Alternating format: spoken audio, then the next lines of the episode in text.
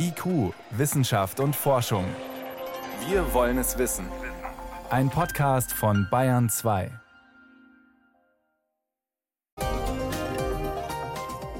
Corona drückt auf die Stimmung, doch diese Woche endlich ein Lichtblick.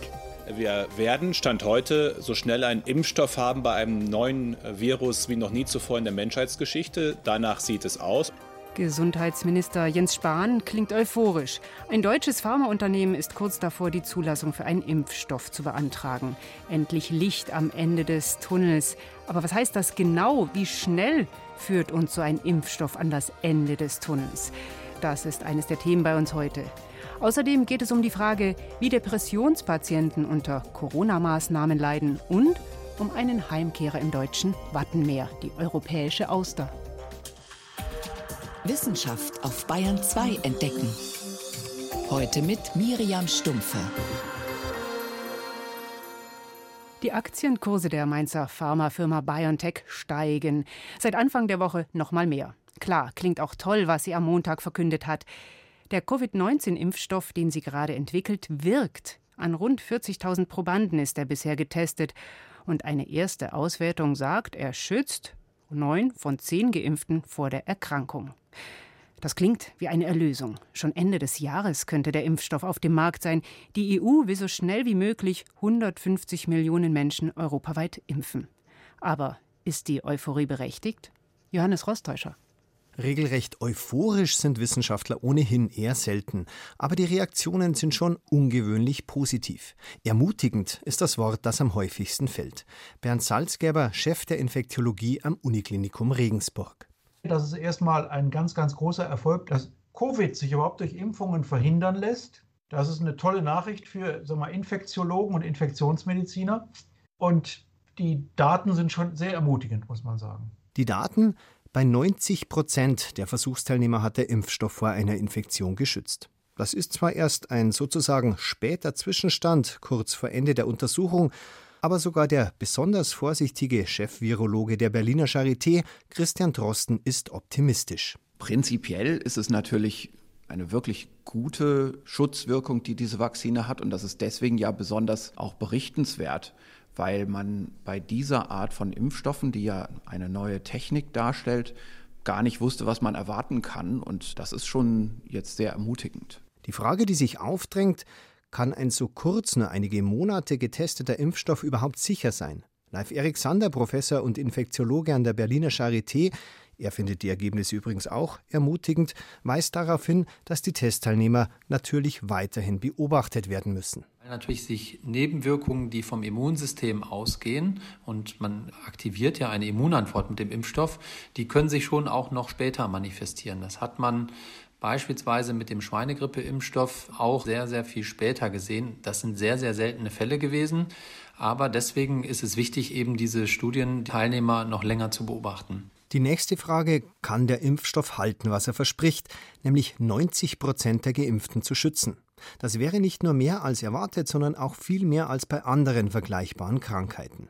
Die 90 Prozent können sich durchaus noch ändern, denn die Zahl der Probanden ist zwar groß, mehr als 40.000, aber die Zahl der Erkrankten war eher klein, 94. Und da fallen zufällige Schwankungen natürlich ins Gewicht.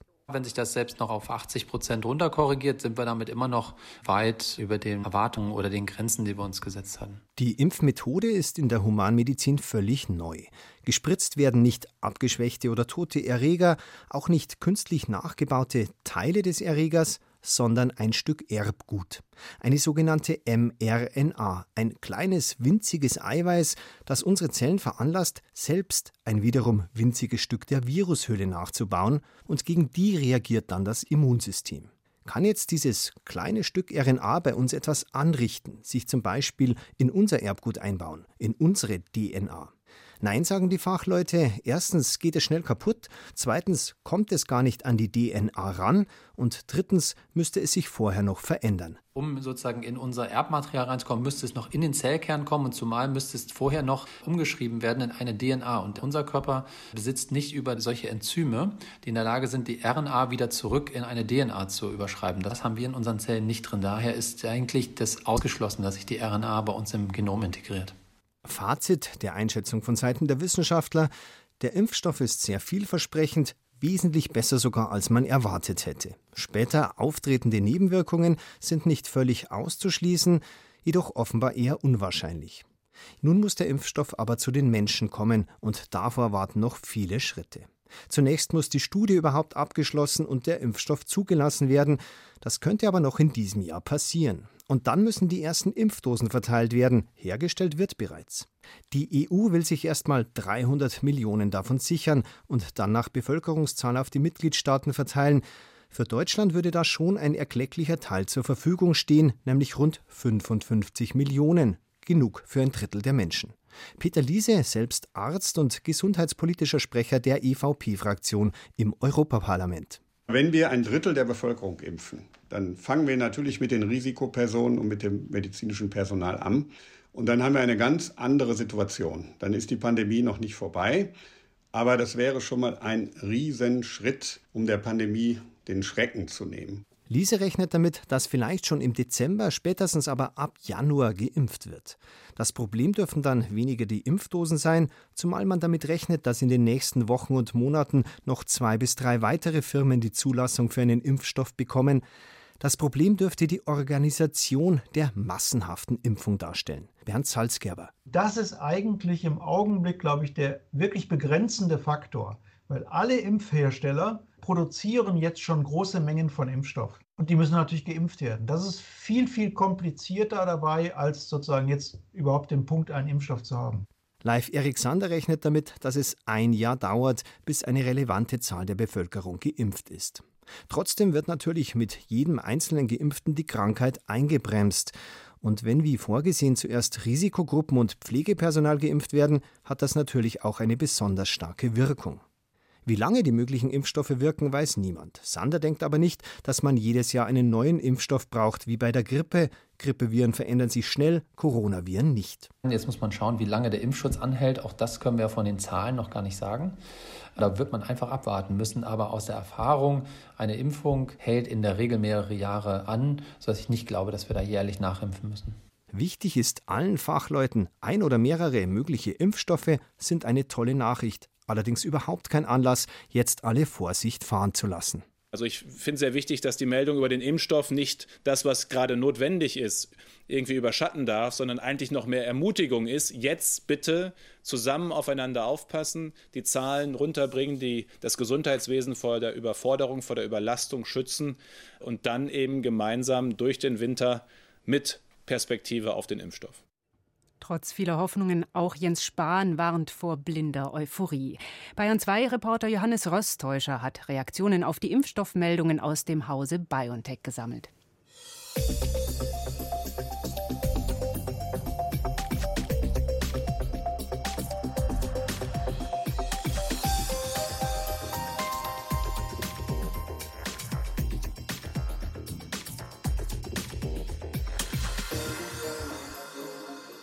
Schlägt Corona aufs Gemüt? Klar, werden viele sagen, was sonst? Wer freut sich schon über geschlossene Restaurants, Kinos und Schwimmbäder, über Sorgen um Angehörige? Der Winter bietet keine tollen Aussichten. Da ist man schnell mal gedrückt, genervt, entmutigt und es ist schnell mal dahingesagt, das macht einen ja voll depressiv. Aber ist das so? Macht Corona auch regelrecht krank? Gibt der Psyche einen Knacks? Die Deutsche Depressionshilfe kann Antworten geben, denn sie hat dazu über 5000 Erwachsene in Deutschland befragt, gesunde wie kranke. Und den Vorstandsvorsitzenden Professor Ulrich Hegel konnte ich vor der Sendung fragen, was sagen Ihre Daten? Machen die Pandemie und die Maßnahmen dagegen depressiv? Die Depression ist eine ziemlich eigenständige Erkrankung und die reagiert gar nicht jetzt so sehr auf äußere Belastungen, wie man zunächst mal als Laie denken mag. Was wir allerdings haben, das sind viele Symptome einer Depression. Wenn wir uns vermehrt Sorgen machen, wenn wir vielleicht schlechter schlafen, weil wir insgesamt zu lange im Bett liegen und damit die Schlafqualität runtergeht. Das sind alles Dinge, die mit einer Erkrankung zunächst nichts zu tun haben, sondern das sind ganz verständliche menschliche Reaktionen auf diese schwierige Zeit, in der wir gerade sind. Und mit denen wir auch umgehen können. Genau, da haben wir alle unsere Möglichkeiten, das irgendwie zu handeln. Depression ist was anderes. Das fühlt sich ganz anders an. Die Menschen neigen zu Schuldgefühlen, sind permanent innerlich dauerangespannt, wie vor einer Prüfung. Äh, sie können sich nicht konzentrieren, sie haben Appetitstörungen mit Gewichtsverlust und fühlen sich auch als Person völlig verändert in dieser depressiven Krankheitsphase. Und diese Menschen, die unter Depressionen leiden, die haben es besonders schwer in dieser Phase der Corona-Krise, weil zum Beispiel sie sich weniger bewegen, wenn sie in die vier Wände zurückziehen. Und Bewegung allerdings wäre gut gewesen, weil Bewegung wirkt etwas auch antidepressiv. Dann haben sie Schwierigkeiten, den Tag zu strukturieren in der Depression. Und es ist dann noch schwerer, wenn man in dieser Zeit auf die eigenen vier Wände zurückgeworfen ist und der Tag dann wie ein Riesenberg vor einem steht und man viel zu viel Zeit zum Grübeln hat und sich immer tiefer hineinarbeitet. Und haben Sie jetzt in dem Deutschland-Barometer Depression in dieser großen Befragung festgestellt, ja, der Lockdown hat die Situation von Depressionspatienten verschlechtert? Genau, diese, diese Dinge sind da rausgekommen, dass über 80 Prozent zum Beispiel sagen, dass sie sich weniger bewegen.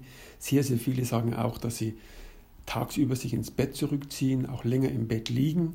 Auch das ist ganz spezifisch für Depression ungünstig, weil langer Schlaf führt hier eher bei den meisten zu einer Verstärkung der Symptomatik. Und Schlafentzug ist ja eine Behandlung, die in Kliniken angeboten wird. Also das sind alles Faktoren, die wirken noch doppelt ungünstig bei Menschen mit Depressionen. Aber was eigentlich am meisten Sorge macht, das ist, dass sich die Versorgungsqualität für Menschen mit depressiven Erkrankungen deutlich, deutlich verschlechtert hat. Und das haben über die Hälfte der Menschen angegeben mit Depressionen. Das heißt ja über zwei Millionen Menschen in Deutschland. Also das heißt, Sie haben keine Termine mehr bei Ihrem Therapeuten wahrnehmen können? Ganz genau. Das zum Beispiel haben, sind stationäre Behandlungen abgesagt worden. Die Klinikambulanzen haben den Betrieb runtergefahren.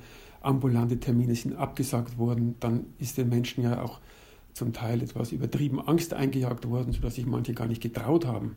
Das sind alles Dinge, die gesundheitliche Konsequenzen haben werden. Und das bei über zwei Millionen Menschen. Mit Depressionen und Depression ist eine schwere, oft auch lebensbedrohliche Erkrankung. Jetzt war der harte Lockdown eine begrenzte Zeit. Im Sommer konnten wir etwas aufatmen. War es da auch für die Depressionspatienten wieder besser? Wir haben gefragt, wie war es damals in den vier Wochen in der Anfangsphase im März, aber auch bei der Befragung im Juni, Juli war es noch so, dass ein Drittel mindestens angegeben hat, dass wichtige Termine ausgefallen sind, ähm, dass Selbsthilfegruppen nicht mehr stattfinden, äh, stationäre Behandlungen verschoben wurden. Das hat sich nicht normalisiert, diese Versorgungsdefizite. Also das heißt, Sie leiden immer noch unter dem, was im Frühjahr passiert ist und was ja jetzt vielleicht dann auch wieder noch mal sich weiter verschärft. Sie leiden halt unter den Maßnahmen und das ist ja überhaupt ein Hauptergebnis, dass wir immer bedenken müssen, bei den Maßnahmen, die jetzt eingeleitet wurden und werden, gegen Corona, dass wir hier eine Balance herstellen müssen zwischen Leid und Tod, das wir durch diese Maßnahmen verhindern können, und Leid und Tod, das wir durch die Maßnahmen verursachen. Und wie diese Balance richtig ist, das erfordert eine ganz intensive Diskussion. Und die findet für mich zu wenig statt. Es ist eine verengte Sicht nur auf das Infektionsgeschehen und dann wird leicht übersehen, dass man an ganz anderen Stellen vielleicht noch viel, viel mehr Leid und Tod verursacht. Wie könnte man die Balance herstellen? Das ist nichts, wo ich sagen kann, das kann ich beantworten, denn das erfordert ein ganz intensives Nachdenken. Wir wissen ja gar nicht genau, wie viel Leid und Tod wir tatsächlich verhindern mit den Maßnahmen. Das ist ja auch vor allem der Versuch, zusätzliche Tote zu verhindern, indem man eine Überforderung des Gesundheitssystems vermeidet. Auf der anderen Seite ist ja nicht nur das Problem, dass Menschen mit psychischen Erkrankungen Versorgungsdefizite zu erleiden haben mit gesundheitlichen Konsequenzen, sondern das gibt es ja auch in anderen Bereichen der Medizin. Wir haben Menschen, die zu spät nach Herzinfarkt oder Schlaganfall in die Klinik gekommen sind, weil sie sich nicht getraut haben, Hilfe zu holen.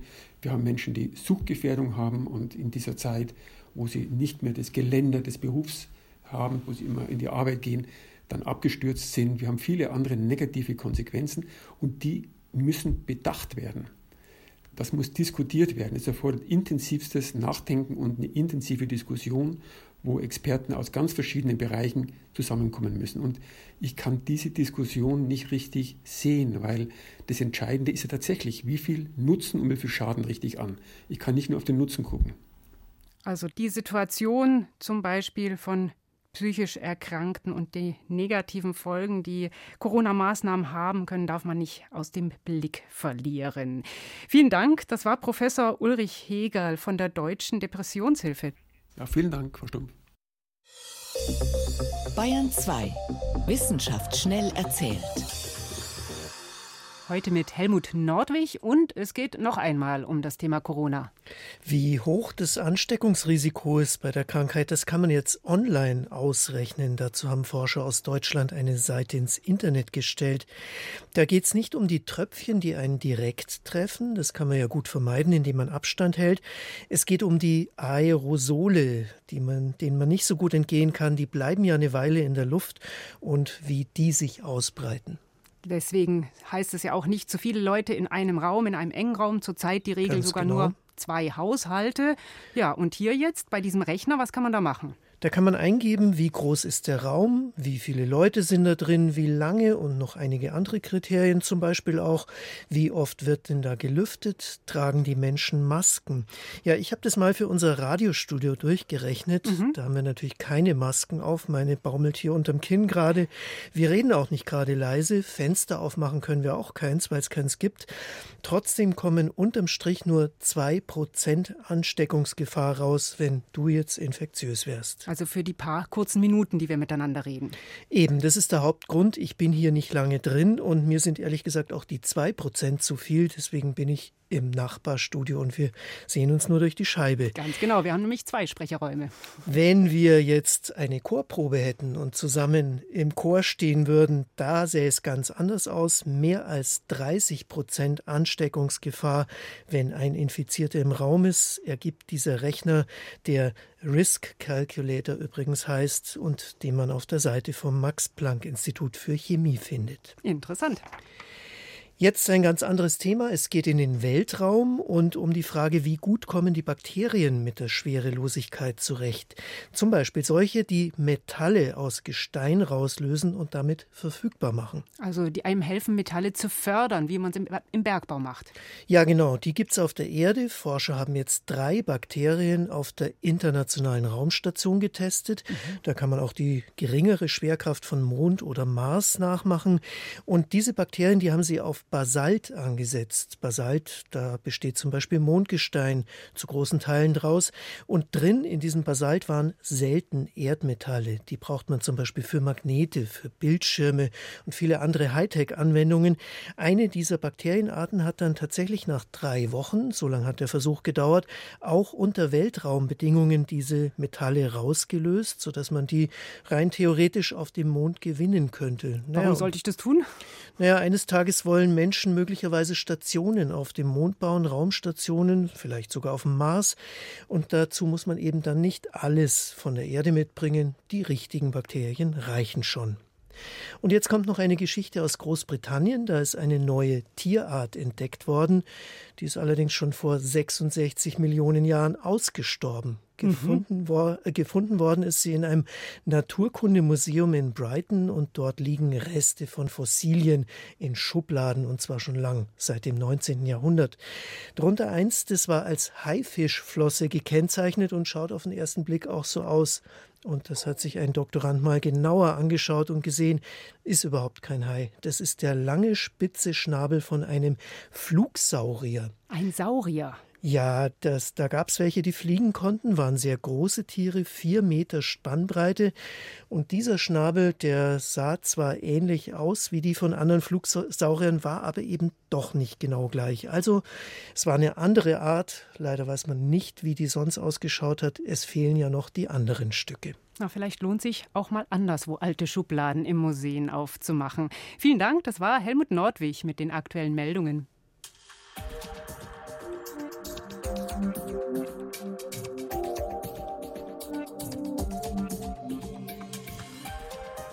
Eine Muschelsammlung als Andenken an den Nordseeurlaub.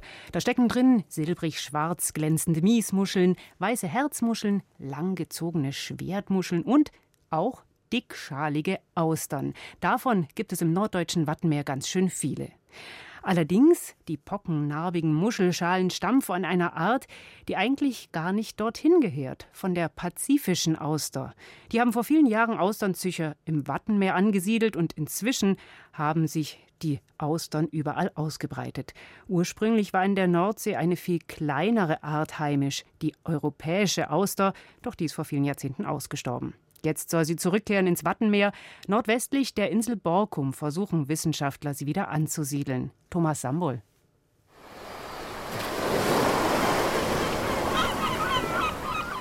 Der Borkum-Riffgrund ist ein Naturschutzgebiet im offenen Meer, gut 20 Kilometer von Borkum entfernt. Möwen und andere Meeresvögel sind hier zu Hause, genauso wie Schweinswale, Seehunde und Kegelroppen. Und seit neuestem auch wieder rund 100.000 europäische Austern. Früher gab es solche Muscheln hier draußen in rauen Mengen, erklärt die Meeresbiologin Katrin Prinz vom Bundesamt für Naturschutz. Geschätzte 21.000 Quadratkilometer allein in der südlichen Nordsee, also fern der Küste, waren mit Austernbänken bedeckt. Das ist eine Fläche ungefähr so groß wie Hessen. Anders als heute galten die Schalentiere früher nicht nur als Delikatesse, sondern auch als eine Art Grundnahrungsmittel für die Küstenbewohner. Durch immer intensivere Fangmethoden waren die letzten Austern vor knapp 100 Jahren weggefischt worden. Nun sollen die flachen, rundlichen Muscheln, die im Schnitt 12 bis 14 Zentimeter groß werden, wieder angesiedelt werden. Aus gutem Grund, so Katrin Prinz. Austern bilden über viele Generationen Riffe. Und diese Riffe dienen anderen Arten dann als Lebensraum. Das heißt, sie bieten Nahrung oder Laichgrund und sind auch Kinderstube für viele Fischarten. Hinzu kommt, dass die Auster auch eine enorme Menge Wasser filtern kann und sie kann damit auch zur Verbesserung der Wasserqualität beitragen. Also Austernriffe haben eine hohe ökologische Wertigkeit. Die Wiederansiedlung der Austern im Borkum-Riffgrund ist für die Wissenschaftlerinnen und Wissenschaftler ziemliches Neuland. Dort ist die Nordsee rund 30 Meter tief. Hinzu kommen Wind und Wellen und die starke Strömung, die das Ausbringen von zwei Millimeter kleinen Babyaustern zu einer kniffligen Angelegenheit machen. Am Ende hatte Bernadette Pogoda vom Alfred Wegener Institut mit ihrem Team aber den Bogen raus. Dass wir diese jungen Austern angesiedelt haben in einer Zuchtanlage auf leerem Schalenmaterial. Und dieses Schalenmaterial mit vielen Babyaustern besiedelt haben wir dann in Netze gepackt aus Jutefasern, die sich also selbst unter Wasser dann so nach und nach wieder abbauen.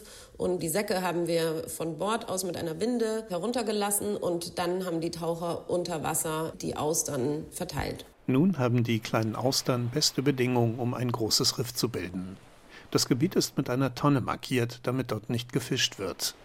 Und Konkurrenz durch die unbeliebte Verwandtschaft ist auch eher nicht zu befürchten pazifische Austern, eine eingeschleppte Art, die sich seit vielen Jahren im Wattenmeer breit macht, fühlen sich im Flachwasser viel wohler, erklärt Bernadette Pogoda. Denn diese Art fällt auch gerne regelmäßig trocken. Das gehört so zu ihrem Lebensrhythmus dazu.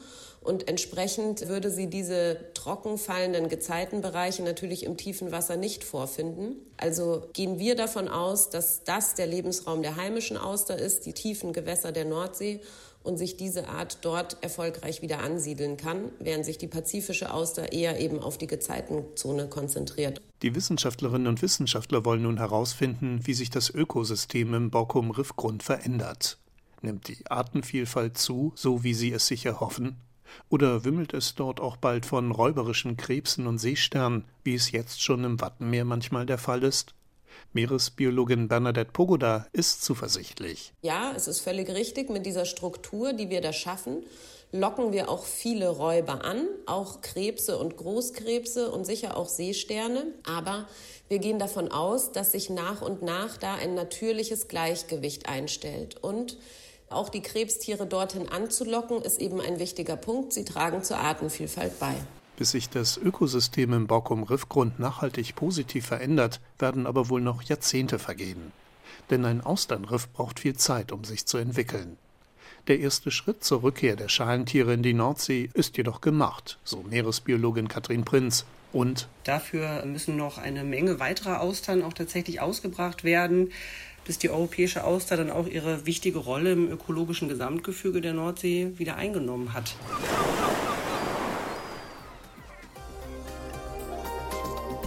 Neue Chance für die europäische Auster. Das war's in IQ Wissenschaft und Forschung. Im Studio war Miriam Stumpfe.